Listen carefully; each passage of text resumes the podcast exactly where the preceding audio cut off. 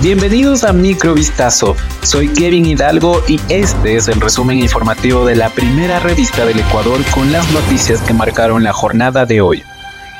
El Consejo de Participación Ciudadana y Control Social se quedará sin edificio para su funcionamiento luego de que el presidente Guillermo Lazo derogara un decreto firmado por Rafael Correa. Lazo argumentó que el Código Orgánico Monetario y Financiero establece que el Banco Central del Ecuador tiene prohibido proporcionar ayudas, donaciones o contribuciones financieras a personas naturales jurídicas sin establecer excepción alguna. Con ello se eliminó el decreto 494 suscrito por Rafael Correa y se dispuso que se acate la prohibición del código. Es así que el edificio donde funciona el Consejo será devuelto al Banco Central. El presidente del Consejo, Allen Berbera, calificó como un acto de mediocridad la decisión de Guillermo Lazo, pero lo invitó a la reflexión para que los consejeros puedan mantenerse en sus oficinas.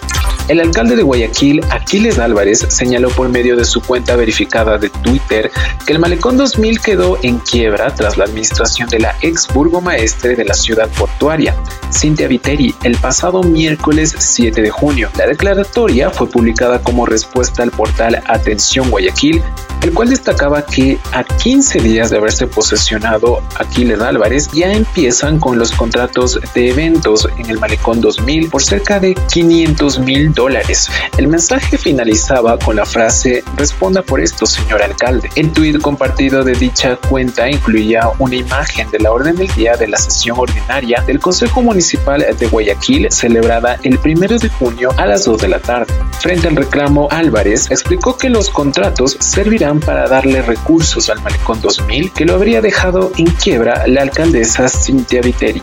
La Policía Nacional controló este jueves un motín ocurrido en la cárcel de El Inca en Quito, donde un grupo de presos retuvo a cuatro abogados en una acción para exigir el traslado a otros centros de detención. En la mañana la institución recibió la alerta de que un grupo de reos de uno de los pabellones de la cárcel quería ser trasladado a otro lugar lo cual ocasionó que ellos salgan de este pabellón, explicó a la prensa el subcomandante de la Policía del Distrito Metropolitano de Quito, Juan Orquera. Apuntó que los agentes aplicaron el protocolo de actuación de la Policía Nacional a través de los grupos tácticos con munición no letal con agentes químicos y aseguró que no se registraron heridos. Añadió que un grupo de 64 reos piden el traslado a otra cárcel y aseguró que en el resto de pabellones no hubo pero igualmente reforzaron los controles internos y externos el fenómeno meteorológico El Niño, con consecuencias para todo el planeta al propiciar condiciones climáticas extremas, ha comenzado, informó este jueves la Administración Oceánica y Atmosférica de Estados Unidos. Se caracteriza por el calentamiento de la superficie del Océano Pacífico Oriental Ecuatorial y se produce cada 2 a 7 años en promedio. Dependiendo de la fuerza, el niño puede causar una variedad de impactos como aumentar el riesgo de fuertes lluvias y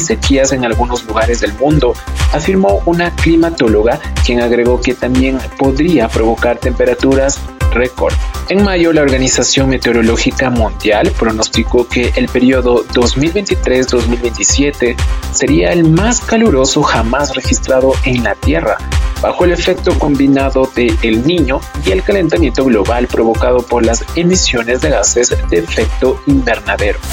Cuatro niños pequeños y un adulto están muy graves y otro adulto herido menos grave en un ataque con arma blanca ocurrido en un parque infantil de la ciudad alpina de Annecy, al sureste de Francia, que ha dejado a este país en estado de conmoción. Los niños tienen entre 22 meses y 3 años y entre ellos hay una británica y un neerlandés, además de dos hermanos según las autoridades que han descartado el móvil terrorista en este ataque. La ataque tuvo lugar a las 7 y 45 de la mañana en un área infantil de columpios y toboganes dentro de un gran parque llamado Jardín de Europa junto al lago Annecy. Varios testigos indicaron que un hombre comenzó a gritar y a atacar con un puñal a los niños, varios de ellos en sillas de paseo. El autor es un sirio de 31 años quien recibió el estatuto de refugiado hace 10 en Suecia, donde se casó y tiene una hija de 3 años. Hace unos 8 ocho meses se separó y a finales de 2022 llegó a Francia, donde no tiene antecedentes policiales ni psiquiátricos.